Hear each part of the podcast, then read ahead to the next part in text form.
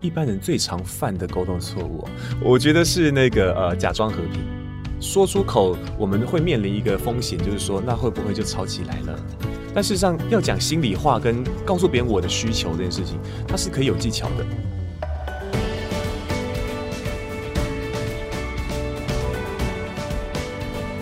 大家好，欢迎收听《哈佛人物面对面》，我是主持人杨玛丽 Mary。那今天呢，哈佛人物面对面的单元，我们邀请到的台湾知名的声音教练，同时也是沟通专家哈啊，他的本名叫罗君红哈。也现在还是用这个名字啦，只是他有一个外号叫做呃小虎老师哈，或者是虎哥哈，因为听说他是属虎的，所以大家都这样称呼他。那事实上，小虎老师呢，到现在也还是非常年轻哈，才三十五岁。但是他从大学的时候呢，就立志要做一个配音员。那从配音员开始呢，他就走走到了这个教育的训练。那慢慢的，因为很多声音呢，到最后还是要跟沟通有关，所以他就自己自学，也读了很多很多。书，然后很多很多的书，然后慢慢去体会，然后呃归纳整理他的心得，所以他呃这十一年来他已经演讲了一千八百场哈，等于一年有一百多场。换句话说，扣掉假日啊，他平均每一到两天。就会做一堂那个演讲和训练，那重点都是在谈沟通的课程。那么这一整个礼拜，我们在礼拜一、礼拜二、礼拜三、礼拜四，一共分享了三篇哈，其中有一篇文章我们连续讲了两天，就是如如何可以连贾博士这样的人你都可以沟通哈，就是我们礼拜一、礼拜二在讲的。那礼拜三、礼拜四是谈说如何自我表达，以及如何避免哪些词你都不要用哈。所以我们经过四天的这个呃分享，哈佛商业评论上的文。章之后呢，我们今天就邀请了这个小胡老师来给从他个人的心得，以及他常常到处去演讲，他碰到了很多的观众、很多的听众，他他小胡老师观察到说，台湾一般的职场或一般的上班族或一般的人，他在这个沟通上可能碰到比较大困难是什么，或者可能有哪些罩门哈。那么还有一点特点就是说，呃，其实最近小胡老师也跟我们集团内的一号课堂呢有一个合作啊，一共录制了二十。八堂的有关于沟通的课程哈，所以待会我也会请小胡老师来介绍一下他这个最新的一些课程，沟通的课程是在讲些什么哈。那我们现在呢，就正式的把小胡老师啊介绍给听众，请小胡老师来跟各位呢打打招呼。那小胡老师。好，谢谢玛丽姐，你叫我小虎就好了。好，小虎啊，我本名叫罗君红，但是因为名字啊，笔画一来多，二来呃比较不像我外在的个性哦，所以我想还是喜欢用大家这个比较习惯的称呼，就小虎老师哦。那呃，我是一个声音的教练哦，专门在帮助别人透过声音哦，能够进行更有品质的沟通，或者是好高品质的表达。嗯，好，那呃，我在二零。呃，二零一零年的时候，也就我二十三岁的时候，成为了专业讲师。嗯，哦，那二零一九年，哦，这这十年之间，哦，有很多很多的这个启，呃，算启发啊。因为我年轻就当讲师的关系，哈，有很多这个外在的声音会跑出来。这么年轻，这跑到这台上来，OK 吗？所以一开始我在教学的时候，我会用一个比较假装的态度，就是装的很强。我这我这边要演要演，就要把那个麦克风离远一点。以前讲课这样。好，各位，这个各位朋友们，大家晚。那今天呢，我们来谈声音哈。声音是有分为四大特质：音质、音长、音阶、音量，怎么样？哦，听得懂吗？啊，就很凶，就装装作自己很成熟，然后很凶有魄力这样。啊，对，那可是哦。假装久了不会变成真的。以前的人都觉得说假装久就就真的，实际上没有。假装久了就讨厌自己了。是，我要先给你打个岔哈。哦，就是说你好像是在大学的时候，是一开始是想做配音员嘛，对不对？受到周正宇老师的影响。对对对。那我们会认为说配音员大概就是哦，我现在讲话叫字正腔圆哈，想办法。但是事实上，呃，配音跟沟通到底什么关系啊？配音跟沟通关系哦，嗯，其实配音如果用配音的声音来进行沟通的话。听起来反而会让人很讨厌啊！所以，我其实是这样的。我在学声音的过程当中，我认知到两件事情，就是好听和动听是不一样的。嗯啊，就是说，很多人都想学声音，是想要让自己声音变好听啊，所以想尽办法让自己听起来更优美、更完美啊。但是，呃，当我们用很完美的声音跟别人讲话的时候，反而很有可能会造成反效果。哦，像我大学的时候，曾经想用这样方式来这个吸引女孩子。嗨，又见面了，怎么样？跟我喝咖啡嘛？就就听起来反而变态嘛。广播的声音，对啊，所以事事实上，我在声音里面学到的事情是如何更加真诚。嗯，学声音不是为了让你听起来更好。而是为了让你听起来更真诚。那唯有在真诚的沟通里面，我们才有办法呃进入对方的心里。嗯，所以你二十三岁就多呃就做讲师，意思说也是训练说话。那个时候还是训练说话，而已，是说你什么情绪要用什么声音或者是什么语言来表达吗？还是怎样？一一开始是这样的，因为我们也是受到传统的教教学出来的，就是说，嗯，那当我们要要展现出什么样的声音的时候，背后是怎样怎样，或者是这样的声音可以达成什么样的效果？我们以前谈的说是形式上哦，声音该怎么用？嗯，可是我因为我刚刚讲到一点自己的故事哦，就是说二十三岁开始当讲师是很多假装，所以就变成有很多内在的压力，内在的那种冲突。所以我我曾经因为这样子差点就见上帝了啊。那因为这件事情我大彻大悟吧，就觉得说嗯，如果人不能成为自己。那我们终将哦，感就是不会得到幸福的。嗯，所以我我从那一次没死成，那我就回过头来看我自己。嗯，哦，后来就就把这样的概念带回声音，所以我才谈到真诚这件事情。嗯，你说差一点死掉是什么意思？车祸还是？呃，是这样，因为内在压力是会变成脑压。哦，啊，就是说我都没有把那个感觉。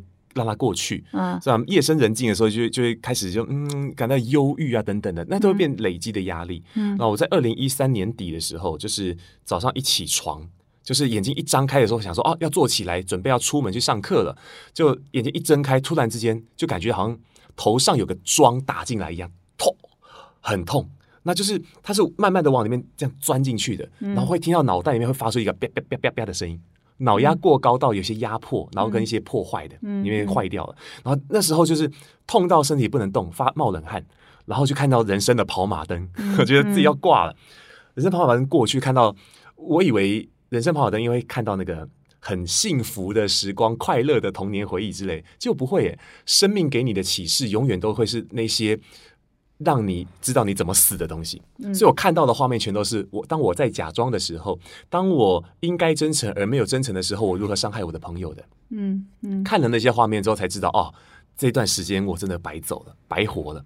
所以那个时候我就告诉自己说，哇，我我得我如果能够重来，那我应该要换个方式。你为什么会有这个？突然间，这个脑压过高，你是因为配音配很多 不是不是配音还是怎样？不是，是因为太年轻当讲师了哦，所以会有那种自自我否定，嗯，别人的眼光也会也会怀疑嘛，说哎这么年轻可以吗？然后我就就得要去承受这一些，嗯。哦，所以就久了之后就发现哇，那个就压力大到。就是直到他真的爆发了，才才意识到哦，原来我一直在忍耐这个感觉，嗯啊，所以 我自己后来在在谈沟通这件事情的时候，我就是把这个概念带进来。如果我们没有办法先跟自我沟通的话，我们就很难去谈与他人沟通的。好，那怎么样从配音做到讲师呢？是什么意思？这个蛮有趣的，因为我跟着周周振宇老师学声音的时候，目标是成为配音员，但周老师当时啊，也就也有受到很多企业的邀约。哦，去很多地方讲课，那他就邀我呃一起去参加，说：“哎，小伙，我在某个地方有课，来来来听一下。”去听的时候，哇，震撼，就觉得哇，原来声音有很多应用，尤其是他呃有一有一个很很有名的课程叫听声辨人，就把就是他他是用 DISC 的一个架构，嗯。啊，就就就谈，但是它的特色就是说用声音听出 DISC，所以一般都要做报表，哎，他是用听的，哦，我就。太有趣了，所以我就立志，三十五岁的时候呢，要成为专业讲师啊。如今我已经三十五岁，你是二十三岁就 专业讲师，先当了，太快了。在我退伍的时候，他跟我讲，那个君宏，我不做配音了。我说啊，真假？那你做什么？我现在专心做教育训练，嗯，呃，人生不知何去何从，嗯，因为本来想说哇，以后就走配音就好了，就发现哎，他就跟我讲这个，我本来想说三十五岁再当讲师的，他跟我讲说，那俊宏，我觉得你认真又努力，那长得又帅，要不要当讲师？突然之间想哦，突然就立刻就成为讲师了，所以才有后面那些故事哦。不过我们还是回到那个哈佛商业评论上谈的那个沟通哦，刚刚有做一些背景的了解，就是说，呃，哈佛商业评论上，呃，就是我刚刚有稍微提一下，就是我们过去几天分享的一些文章，那你大概有看吗？第一篇文章就是我们礼拜一、礼拜二分享，就是说这个贾博士这么难沟通的人，以他为原型嘛，就是他又高傲又自大又非常的集各种恶老板为一对啊，对，就非然后很凶悍呐，然后这个喜欢找茬啊，他绝对不就是呃唱反调啊，就是你你即使说的很好，他也要故意表示他的权威也好，就跟你唱反调。那然后礼拜三我们也提到说，你怎么样自我表现，就是不是自我吹嘘，而是你要适度的表现。那礼拜四是谈到说啊，有一些话你是不能说的，在沟通里头你不能说，比如说你不能说，其实我不是针对你个人，事实上我们常常这样说，哦，或者是啊，你你应该怎么怎么做，我们常常会给人家建议，但是他也不建议我们要这样说，所以有六句这个 NG 的话是不能说的哈。那各位听众要回听我们一二三四的呃节目哈，才可以了解我们刚刚讲的这些内容。那不过我想要问一下小呃小虎，就是哎，你对这个一我们过去四天的这个内容，以你在平常在教沟通，你有什么 feedback？呃，针对前面几天的内容。好，呃，首先我想说，谈到那个老板很难搞这件事情哈，是这样的，很多人都会来问啊，哎呀，我跟老板沟通，我该用什么样的声音啊？我在听说我是声音教练之后，喜欢问这种问题。但事实上，我觉得都不是呃，我们怎么说的那个问题啊。啊，一第一个是说，我要如何去符合老板的期待是一个，因为因为老板之所以会有情绪，也有可能有原因。啊，那另外一个是他的人格特质，嗯，所以有两件事情要处理。第一个是我们能不能符合老板的需求？像大部分老板是要做决策的人，要快速的，然后每天都快速的要做好多的决策，所以他的思考方式我们称之为概念脑，嗯，就是他不喜欢听细节，只听大方向，嗯所以不要跟我废话那么多，讲重点。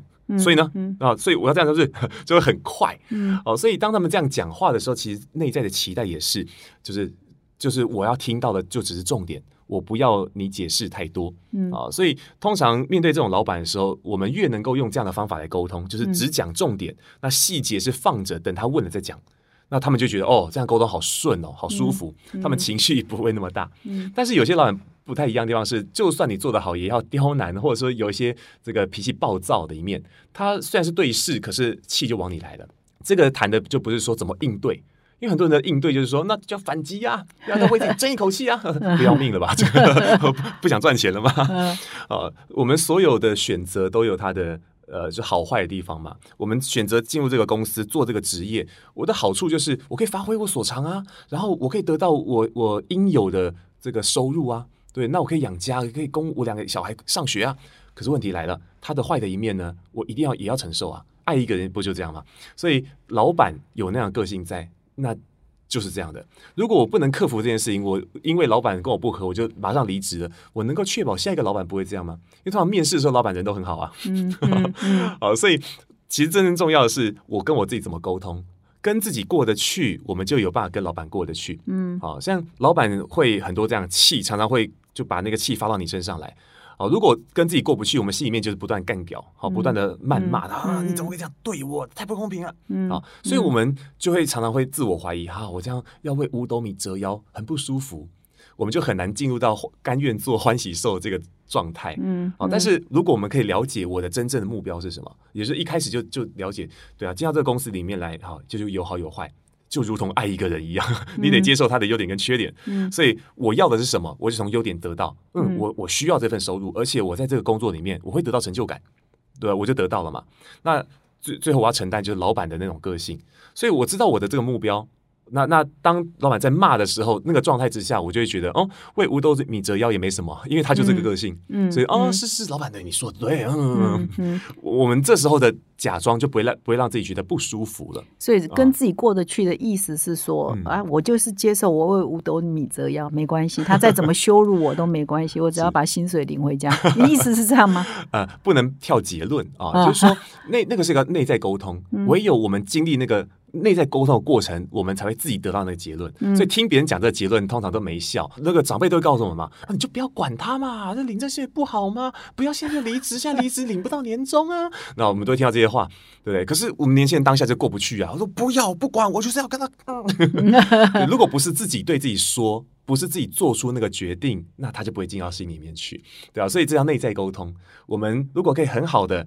这个了解自己目标是什么。那过程要怎么样沟通？过程哦，跟怎么样跟自己沟通？好好，你说我们现在这一堂，我们前几天谈沟通都是跟别人沟通，所以你现在去新增一个内容，叫跟自己沟通，跟自己沟通，怎么沟通呢？沟通回到自己，我们才有办法照顾到别人啊。是，所以怎么样跟自己沟通？比如说那个跟自己沟通，第一个就是跟自己同理。因为我当下一定不爽啊，老板就是表现的那种很多的气都往我身上砸，我就是很不高兴，对不对？那第一个就是我要先同理我自己，因为老板不会同理我的，嗯，所以那个当下我们要先进行自我对话。当他就是我们的同自我同理有四个步骤啊：事实、感受，然后再叫做发现，最后就是需求。嗯，好，所以诶，事实是什么？发就是当老板哦对我发脾发脾气的时候，我感到很委屈。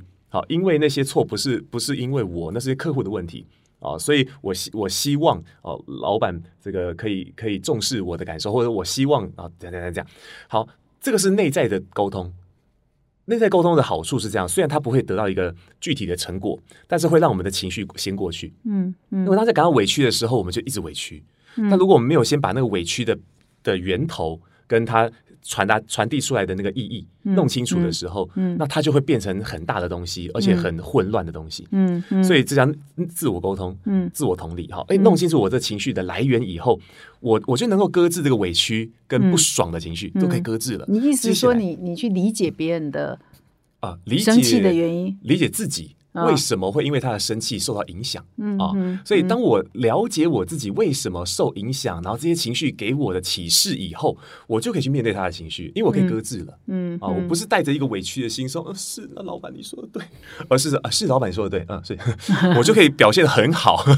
对，所以自我沟通很重要，是我可以先搁置我的情绪啊，或者是我先我把专注力放在目标上面。所以自我沟通。搁置情绪之后，接下来就是去理解。那那老板，这个这时候我要做些？因为有些时候他是只是发脾气，所以我就说 OK 好，那我听完我就好了，所以我就愿意留下来听完他讲完，因为我就可以保住我这个工作嘛。好，那或者是当我听着听着发现，哦，确实他在讲的里面有些东西没有达成他的需求，嗯，所以这个时候我能够展现怎样的态度，让他知道我跟他一致的，我是我是一跟他跟他同一国的。哦，所以这个时候可能就会有加分的作用。所以根据我们讲说，跟上司沟通是这样。那如果跟你很讨厌的不同人怎么沟通？跟同事、同才，对，要先看我的目标会是什么。对，因为如果说今天是要跟他合作的话，那我们就得要把专注力放在共事上面啊。那另一方面就是保护自己，另外一方面就是把共识弄清楚。那像有些时候是互相讨厌状况之下，对方会直接用冷处理来应对你的请求或资讯。啊，那在冷处理的状况之下的话呢，啊，第一个就是我们要先保护我们自己，就是我们责任一定要切割开来。然后第二个是展对他人也能够展现出这个我我想要把这件事情做好的态度，因为在职场里面不会只有我跟他，还有其他同事、主管等等的人，所以如果他跟我摆烂，结果我我反击，那我不会加分啊，就是危机没有得到转机，那我们就扣分了。哦，所以。在这里面，我们就要就要就要去保护自己的感受，所以我我通常面对冷暴力哦，有一个这个算固定的一个模式，就第一个就是呃用一个这样的说法来切割我们的责任感，就是呃我知道可能也许因为我们这个之前的一些这个呃对话的方式啊，我们之间还是有一些情绪，所以现在也许这确实不太适合哦继续要谈下去，就帮他先找一个台阶下。啊，然后我就知道，嗯，我们待会的走向就是，那我们彼此静一静。可是，在那之前就要把那个切割好，所以这时候说了哦，啊，但是我真的很希望可以跟你一起把这件事情完成。然而，我能做的只有什么什么什么，这个我能做的只有什么，就是我的责任嘛。而我需要你的什么什么什么的协助。才有办法跟你一起完成它。那个什么时候就是他的责任，这这很技巧就就切割开来了。啊，他就不跟你讲话，他跟你冷处理，你跟他讲这有用吗？还是要讲啊？你要讲给别人 听，不是直接去告状。他不一定会听进去，因为他听得 进去，我们就会变得很很好的战友。但他听不进去，至少我们保护我们自己。好，接下来就是说，那我们就要开始呃告诉对方我要离开。哦，所以啊，那那我知道现在确实我们彼此还没准备好，所以我我想我们给彼此一点时间，好去准备一下。哦，但是如果你你觉得 OK 了，你想要来跟我一起来谈下去的时候呢，哦，请你给他一个具体的做法，例如说你来敲我一下，或者你敲一下我办公室的门，嗯哦，就是给他一个具体的管道，是告诉你说这是我们的暗号，我好了，来沟通。嗯嗯好，所以把那个球丢给他，嗯嗯嗯，所以你就当着很多人面讲刚刚那样 那这样他不是受到羞辱吗？表示不你会表示你现在无法沟通啊，所以我就设一个说，哎，我们先啊暂时。对，我们我们可能 确实有些有些情绪在啊，我们确实有些情绪，所以我们是不是给彼此先一点空间？啊。对，展现 EQ 啊。哦，OK，那有没有什么哪些话是绝对不能说的，在沟通的时候？沟通里面绝对不能说。我想大家这个如果看文章的话，嗯，你呃最有不是对啊，你一直 啊，哦，这句话我真的好有感觉哦。我这些真的不是针对你哦这个当然是最不能说的。呃，在这个沟通里面哈，呃，我我自己遇到的的那个沟通里面，最多的都是你就不要管他啊，嗯，对吧？这这很重要吗？对，就是很多人给你建议说啊，你就不要理他，对不对？对啊，他说他的，你不要理他。对对对，就是如果是这件事，我们是呃跟诉苦，就是我们找一个人诉苦，就是他这样讲，那就很伤我们的心。对，就是呃，就是正是因为他他他让我感觉不舒服，所以我想要找个人就讲一下啊。结果你跟我讲说不要管他，我我我我瞬间我好像我的本来有情绪要有个出口，啊被挡回来了。对，所以他觉得嗯阻塞，对吧嗯所以这这这句话会造成我们关系就就拉远，然后造成一嗯点隔阂。然后再来是说，呃，刚刚讲到说这有那么重要吗？嗯这句话也很伤人，嗯因为人的呃内在需求，人类重基本需求之间就叫重要性，嗯有一个点叫重要性，就是我需要被尊重，嗯我需要我的感受被重视。嗯，所以当别人说呃这哪有那么严重，你为什么要这反应那么大？哦就你看，超级不尊重，是 就是这件事情对我来讲就是有重要性，我才有这么大的反应。结果反应出来之后，你还觉得没有啊？啊 被别人打过是不是？所以我们很都很不会安慰人，因为你刚刚讲的都是碰到要安慰人的情况，我们就刚啊，这个不重要，你不要理他，嗯他疯子，你不要不要跟他，但是这些都嗯不受，这些听的人都不受用。你的经验是这样，是非常不受那要怎么？说？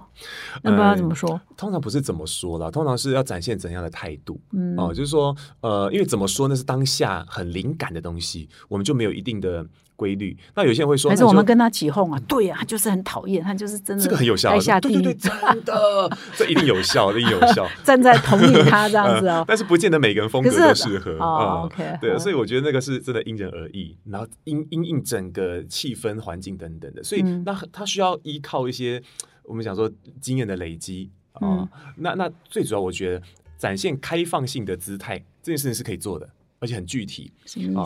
例如说，第一个动作就是身体前倾啊，身体前倾的时候啊，我们会让对方觉得是我是正在主动的连接的。嗯，像有些人在接电话的时候，他就“喂，你好，各位服务，喂，你好，各位服务”，我只要身体往后的时候，你发现？我的连接性就很差。啊，就是我我我我如果接下往前哈，嗯喂，你好，高岳服，很很很，就算我是含糊的，啊可是，在态度上还是不一样，哦就是会让觉别人觉得是哦，我我是希望开启对话的，啊这身体前倾啊啊。然后再第二个呢，就是我们要把气吐掉嗯啊。当别人在说话的时候，要把气吐掉把气吐掉什么意思？啊。这个如果观众朋友们可以看到我的姿态的话，会更有感觉。嗯哦，那大家听听看有回应哈。当对方在跟我讲话的时候，我们会回应人家嘛？嗯如果把气吸饱，这样，然后再回应，哎，是啊，对对的，我我知道。那然后呢？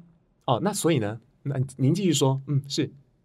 对方会讲不下去，因为我们胸口吸饱一口气的时候，给别人的感觉叫做胸有成竹，哦。也就是在吸饱气的那一瞬间起，我就没打算继续听下去了，我已经要哦。讲话了。哦，所以对方就会被激怒，就觉得说：“哎，你没打算听我说话。所以我们要把心吐完，就是哦，这个是尤其在对客户说话的时候要有的，哦 对啊，因为很多时候客户回过头来不是要再买一次产品，而是可能对刚刚的产品要有抱抱怨对，嗯嗯所以这个时候如果没有办法去接住客户当下的感觉的时候，我们就失去他了。嗯哦，所以吐掉这口气差很多。是，呃，我了解。哦哦，那然后呢？还有吗？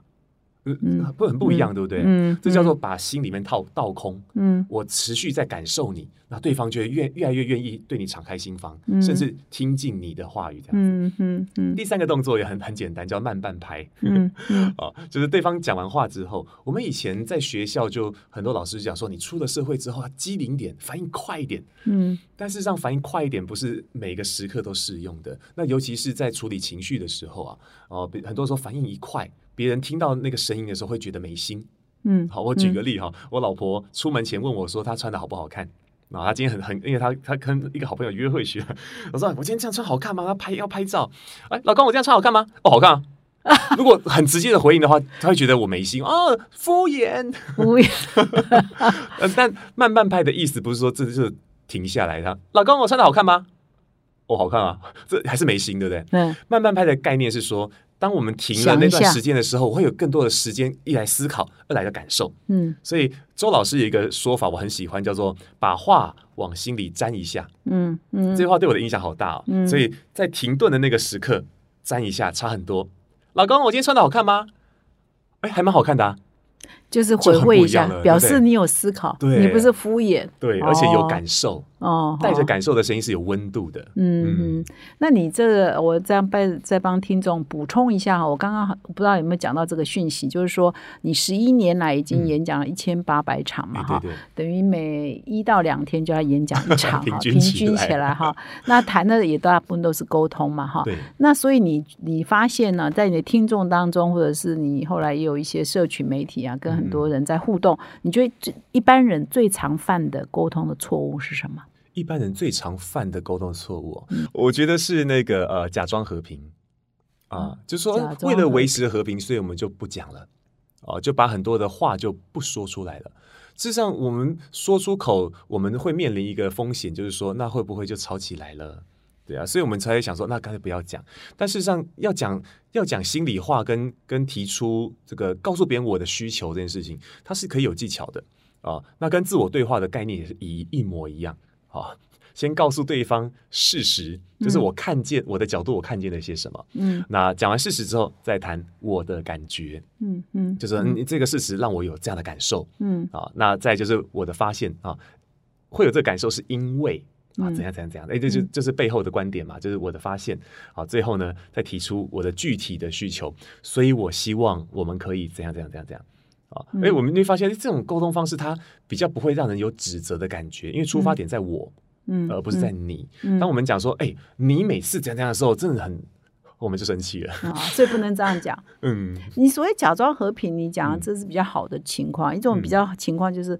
比如说，同事之间有时候会有情心结嘛，觉得你老是在陷害我，你老是在 在在设计我哈，所以但是他就躲你躲得远远的。那这样子不是很好吗？就是就是真的要面对面的话，是不是打架了？不 也不会真正打架了，就是就是正面起冲突。你讲的那就就躲得远远的啊，就就就好了。这要看我们自自那个本身的决定，因为像有些状况下，这个同事跟我之间可能也没有太多的交流，或者是我们可能部门真的离得很远，那就。无所谓了，我 就放他去，因为他对我而言就没有太多的摄入感，就是说没有那么多牵涉。嗯，但是有些状况下是我们必须得合作，嗯，而且我们的合作很重要的时候，那如果我们不主动去改变这个状况，他就变成扯后腿的，变水鬼了。啊，就被拉下去，这样，对啊，很有很危险，而且可能被被捅一刀。嗯，所以呃，我无论是在一般的人际沟关系，还是在职场的关系里面，表白都是很重要的事情。嗯，就是去表明说我我希望的这段关系要往哪里去。嗯，虽然我们过去有很多的有有一些不愉快。嗯，那我们自我们彼我相信我们彼此也一定也有啊很多的这个自我反省。嗯，对，那那。因为我们未来要朝着这个这样的目标目标去，所以我们是不是能够从现在开始，我们重新认识彼此，或者我们重新哦再再了解一下我们呃需要的沟通方式？嗯啊，是在沟通。我以前在呃，我我我曾经哈这个呃刚刚开始当讲师的时候，跑去呃这个报考哦这个这叫什么口语传播系？OK 啊口口语传播的那个在职专班研究所。哎，我学到最多就很是这些东西是啊，就是。Meta communication，嗯，我们来沟通沟通这件事情。嗯，在沟通之前，我们可以先来了解我们该如何沟通。这是表白的沟通，对，这是表白的一个很重要的作用。就是当我们要改变这个关系的时候，哎，这样的沟通方式。是是对我们来说有帮助的，就有就好就好处。像日本人很会做这件事情。当我们要让关系可以更近，变得可以讲实话的朋友的时候，他就会说啊，这个君宏，别再叫我亮呃虚鹤了，叫我的名吧，叫我亮太。他会有一个这样的形式在，因为有这个形式，所以他们也很好的可以用透透过这个方法让关系更更深。那其实我们台湾也是可以这么做的。虽然说不见得是用，你是说先沟通我们沟通的方法，比如我喜欢直接一点，我喜欢是是这样的意思吗对，？可以这么说。哦，那不是那不是每一个人都不一样吗？如果是这样，那这样不是很花时间？当然会啊，嗯。但是那个磨刀不误砍柴工嘛，嗯。所以如果我们没有没有停下来，好好的去弄弄好这些沟通，未来沟通成本会更高，嗯，呃嗯，造成的嗯。伤害也有可能会 造成更多的成本啊。嗯。嗯所以我觉得，如果往把时间拉长来看的话，我们会一起工作，但不是要争谁比较对，谁比较好，嗯。而是我们是不是能够透过这个工作，我透过这样的合作，可以让这个工作做得更好，更有成就。当我们公司因此我们而成长的时候，我们也会因此而成长，对吧？所以我觉得应该是这样这样思考的。嗯所以我稍微呃整理一下刚刚我们的对话的一些那个，比如说你是说面对很难沟通，尤其是上司的话，嗯你要先自我沟通哈，不管他是很不讲理啊，或者是是高傲啊、或爱骂人啊、脾气差，反正就先自我沟通，那就可以过那一关。然后有一些面呃呃。一般人最常遇到的沟通问题就是不沟通，所 以就选择不沟通 啊。然后一定要呃，你最有感的就是就是我们最要避免讲啊，说讲的话就是指责别人啊，或者是说用你哎就是啊啊，你 呃你这样是最危险的不对的吧？嗯用你开头是不是？那我现在再问，就是说呃，我们在礼拜二分享的呃礼拜三分享的那一篇是在谈说。尤其是华，我觉得是看那个文章嗯嗯，最特别，就是说，哎，华人就是很不会自我表达了，很不会呃修自己的，表现自己的。应该是说，我们从小的教育就是谦虚嘛，哈，所以我们就啊做了就不要告诉别人呐、反正我们就是努力的做啊，不要老是爱现啊、爱秀啊，也不要老是告诉别人我做了一些什么哈，所以不会表功。但是有些人很恶心嘛，很会表功，做一点点好像全世界都是他做的哈好像一做一点点就好像全全部功劳是他的，嗯所以这些会呃呃很会做事，但是不太会表达自己的人，就常常很吃亏哈。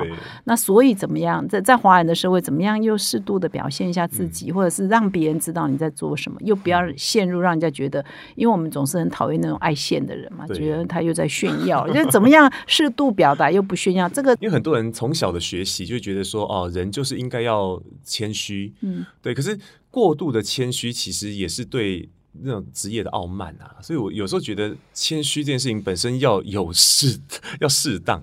好、像呃，很多人是看别人这样子哦，很很很大胆的去讲自己，讲自己多好的时候，心里很不舒服，很怕成为他们那个样子，所以就会很抗拒说，对，那个不要自满哦，不要去讲。可是偏偏这样不讲。就就就又过不了说，哎，让别人看见的那个，因为如果我们在职场上无法过那个水平线，可视水平线的时候，别人不会想要重用，对，所以当我们认认清这点的时候，我们当然一定先跟自己过得去，好，就是对，哦、我我我自我这个不是说自我夸耀，说，哎，当我去表现我自己的时候，不是为了要炫耀，而是要能够让我的头可以过这条可视线，可以让我的主管、我的老板看见有一个有能力的人，好值得他用。我们先跟这件事情过得去，所以呃，另外就是说，我们内在有很多的观点，事实上是很有毒的。对，谦虚的对面就是傲慢，所以不谦虚就变傲慢了，这是这太有毒了，这个思考太有毒了。嗯，那事实上呃真的可能是自己过度解释这件事情了，对啊，所以呃，当我们把这些呃思想厘清了，然后也了解自己的目标了，嗯我们跟自己过得去了，哎，我觉得这件事情就不会很难做。啊，然后再来是说，我觉得那那篇文章大家可以很好的去读一下，因为我觉得呃，很多时候如果我们自己主动去说，反而会让别人觉得就是嗯有点拽了。对，如果要自己主动去说的话，一定要有一些很好的技巧，刚刚好的时刻，当你可以呃这个用比较幽默的方式说话的时候，就可以带进来。像我之前，我我我有一个朋友在我面前夸耀他的成就，可是我一点都没有觉得不舒服。嗯因为他那在那个状况之下，好像当时在讲一些那种高光时刻，有一个这样的话题在聊、嗯哦，高光时刻，他突然就跑出来说哦。说的高光时刻，我不得不讲哦，上次哦，你们一定要称赞我。上次这样这样这样，因为他讲的话方式太可爱了，所以我会觉得哇，其实这年轻人真了不起，他做的好棒哦。但我也没有觉得任任何不舒服的感觉，嗯，但是这是天时地利人和，嗯哦嗯，这是需要找对 timing，很有技巧的。但是一般时候就是呃，不要自己讲哦、让别人来帮你说，呃，这是很好的。就是、嗯呃，你可以可以找到自己的庄脚，成为支持系统的话，这点也蛮不错的。嗯嗯，但这这要做到这件事情，就是我们要常常成为帮别人泼墨的人。嗯，我觉得这就是一个互相的事情。哦，对，也要去泼墨别人。因为对啊，当我们可以在别人面前赞赞美另外一个人的时候，然后那而且他也刚好就知道了。哎，上次跟小虎互聊天的时候，这个他跟我赞美你，哎，真的假的，我还以为他觉得我很弱。没有，他他说你哦不可多得，哈，他那么好。那他可能以后也有机会说想要赞美我，在我面前赞美我，或者是在别人面前要赞美我。那我再来请教一下，就是啊，你做了这个一千八百个场次的这个演 讲哈，跟那个你有一些主要的收获跟发现是什么？哦，就是我们很多时候啊，那个都不把自己的感受放在心上。嗯嗯，就是说我们在呃沟通的时候，很多人就说啊，对啊，把人放心上啊，这句话听起来很很高哦，要把人放在心上啊，这样。可是我们常常会忘记自己也是那个人，嗯啊，就是所以在沟通里面，就是总是要当一个好人，当一个不会被讨厌的人啊。但是常常在委屈，常常在那个讨好，常常在这样迁就人家哦。但事实上，真正沟通在谈的就是我们把彼此的需求透明化放在一块儿，然后去找到。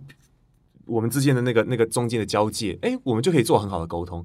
无论是在谈判，是在拒绝，还是一般的沟通，都在谈这件事情。嗯，啊，所以呃，我自己是这样认为的。很多时候，我们谈沟通，也要把自己放在心上。嗯，当我们可以跟自己第一个跟自己过得去了，我们才会有机会说啊，那我我还想要去支持我自己的需要跟决定。就是我我有一个向往，但如果我自己都过不去，然后我觉得自己不值得，我们就不会想要去要。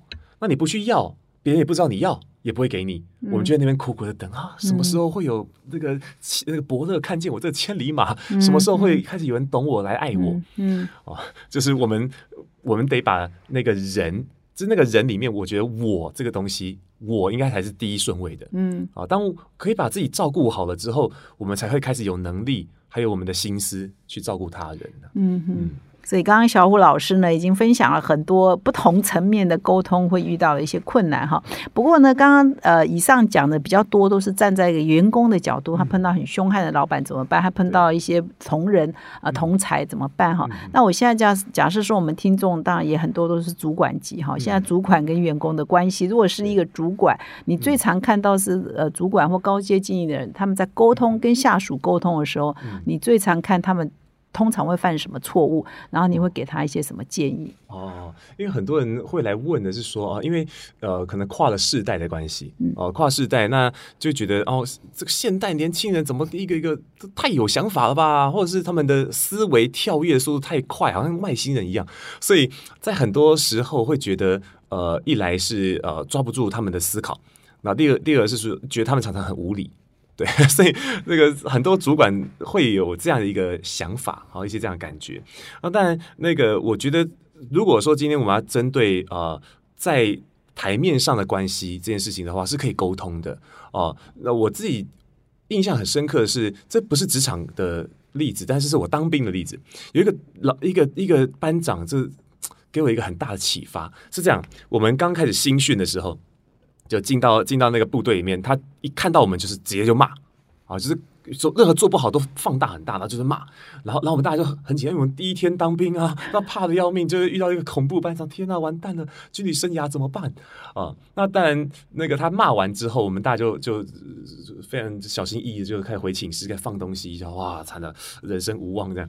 结果呢，他突然来了，他的表情跟刚刚在台上完全不一样，他提了一大箱的饮料，就跑进我们寝室来。我们他看到他出现的时候，吓一跳，干嘛来？但没有讲出来啊，怕的要命。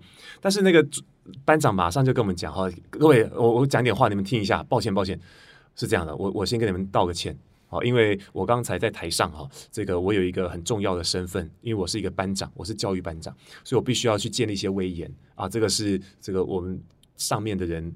期待要求我做的，所以我不得不这么做。那刚才让你们感受不好，我先给你们道歉哈。来来来，拿饮料。哎，再发。我那时候就心里面就开始化开了。哎哎，这人蛮好的嘛。接着他开始沟通了。他说：“事实上哈，其实我我以以以往我我喜欢这个跟大家当朋友哦。从我们这边出去的人，我后来都我还有很多会有跟我联络的，我不希望大家这个因为因为这种职权关系有这种距离感哦，所以我先跟他跟他说一下，如果那个在私底下的时候啊，你想要这个跟我聊天啊，有什么话想跟我讲，随便你来，我真的很乐意跟你聊天的，我是很爱交朋友的人，我想让你知道。可是啊，我想让你们知道，我们有分台面上跟台面下啊，所以在台面下呢，我真的很希望可以跟你们。打成一片，变成哥们。但是呢，在台面上哦，那我们有一个很重要的这个这个形式哦，是要去完成。所以，如果你们支持我的话，我希望你们哈就陪我演，嗯，好吗？嗯，就这样。就从此以后，只要这个班长出现的地方，大家都演得很超级矜持，就是为了挺这个班长，因为我们心里面是有动力的。我喜欢这个班长，所以他他需要的我就做，我们不再是被动的了，你知道吗？所以我们我们就说啊，对，我怕被骂，所以好要要站好。那就那就一一一瓶饮料就把你们通通收买了，真的是是吗？那以后也 是下完超多喝饮料吗？可是我我想，如果对于一个权力者来讲，这件事情确实就不好去做，对不对？因为很多时候我们就觉得理所当然的，我们不会想到说有这样的技巧去讲话。那事实上，就算是一个权力者，我们只要抓到一个适合的时机，例如说，哎，大家一起。跟一个小团体一起吃个饭，我今天先跟这个 A 群的员工，A 群的小员工，我们一起吃个饭吧。他可能是胆战心惊的，可吃饭的时候好好的把那个话讲开，那他会觉得哦，在轻松的状况之下，然后听那个我的主管这样说，哎，好舒服哦，哦，开始喜欢他了，啊，他开始开始愿意为了那个为了让公就是处理公事的时候的那种嗯，讲说那叫什么纪律感，或者说一些形式感，可以更加。更加的顺畅，他们会愿意去配合这些形式，嗯，而且就不会觉得很很有距离。那因为时间的关系，我最后再问两个问题啊。第一个是说，我们呃前面有提到，就是说这个呃避免情绪的方式，然后就先先先离开哈，先自我投。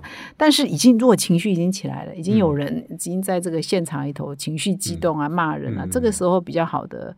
我们如果是我们不是我们情绪激动，是别人，那比较好的处理方式是这样啊。如果是别人情绪激动的话，哈，那我们要看那个是解决什么问题。如果说今天他情绪激动，那他已经在不理性发言当中，哦，那我们接下来就要谈的就是呃，帮助他把那个情绪过去啊。我们我们跟先自己过去啊，他他骂我已经不会伤害到我的时候，我们才能做这件事情。嗯，好，那。他在发泄情绪，那么我们要做的事情是不要让他呃这一直反复，就不要让他重复这个情绪。好，那呃在情绪上的时候，你问他他要什么，他不见得能够说出确切的需求。例如说，呃，我我曾经遇过有人这样讲话，他就是因为他狗狗被被就是。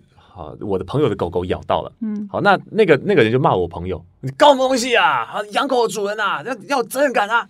他嘴巴上要讲责任感，所以我们表面上听起来就是觉得，哦，他谈到责任感，所以我应该为我这个没有注意到狗狗这件事情应该要道歉。所以我逻辑上会这样思考，所以我就啊，对，对不起，对，确实我没有注意到他。对啊，可是我之前这他没有发生过啊。结果我们已经低声下气道歉了，就对方还是不满意。就持续继续骂，对啊，这世界上就就你们这种人呐，全台湾就你们这种人呐，他们都说没有责任感，又重复了啊，所以这个伤害就会累积，就会放大。那怎么办？怎么办？所以这个时候要聪明的做哈，就是去听听看他真正的压力是什么啊？他他他真的压力绝对不是他嘴巴讲的，这责任感呐，是怕狗狗怎么样？对，因为养狗或者养小孩的话，一定有这种感觉，是很担心发生什么事了。可是因为那那个故事里面。骂他那个是一个很壮硕的男生，嗯，哦，那那也许跟文化有点关系。男儿有泪不轻弹，不轻易展露脆弱一面，所以在他的习惯当中，可能就用别的方式转化出来了，嗯，啊，就是指责，嗯，我说你搞什么东西养养狗啊，责任感。但事实上，他真正的需求就是我好担心我的狗狗，他怎么办？就这样，嗯，所以这个时候如果。知道他的真正压力点，马上打断他，嗯，是不会不礼貌的。哎，抱歉，我先打断一下啊，那个，因为我我知道你很担心你的狗，那我也不希望，虽然现在看看起来这个虽然没有外伤，但我也不希望说会留下什么后患，嗯，所以我刚好附近有一个认识的兽医，我们现在立即去做个处理。那处理完了，OK 了，我们再谈好吗？你会发现，我们把专注力放在那个他的压力本身的时候，是哦，那那你发现你就可以很好的引导对方，是是是，所以非常谢谢小虎老师今天的分享哈。那我们这一整个礼拜都在谈沟通哈，那我想光我们这五集的节目还是不够的哈，还是要再回去呃，各位听众还要再多看一些、多听一些、多演练一些、多消化一些哈，可以以后可以变成职场的沟通达人哈。那么以上呢，我们还是感谢今天小虎老师来我们的哈佛人物面对面的单元，那也谢谢各位听众的聆听。谢谢，谢谢大家，谢谢。以上呢是我们这一整周有关于职场沟通的内容哈。那么，如果你喜欢我们的 podcast，请你现在就订阅，并且到说明栏点阅成为我们哈 part 的听众，你就会收到第一手的讯息。感谢你的收听，我们下个礼拜再相会。